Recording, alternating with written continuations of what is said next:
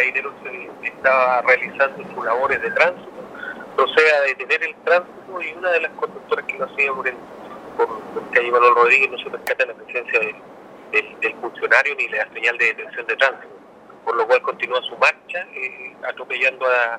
esta escolar que iba cruzando la, el paso peatonal. En este momento la, la víctima está en el hospital regional, se le están haciendo exámenes, descartando cualquier tipo de lesión eh, de carácter